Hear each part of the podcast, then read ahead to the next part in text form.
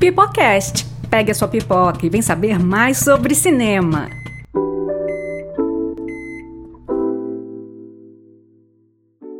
Olá, eu sou Jefferson Rocha e vamos de notícias do cinema. Até o próximo domingo, 18 de abril, acontece a 26ª edição do É Tudo Verdade, Festival Internacional de Documentários.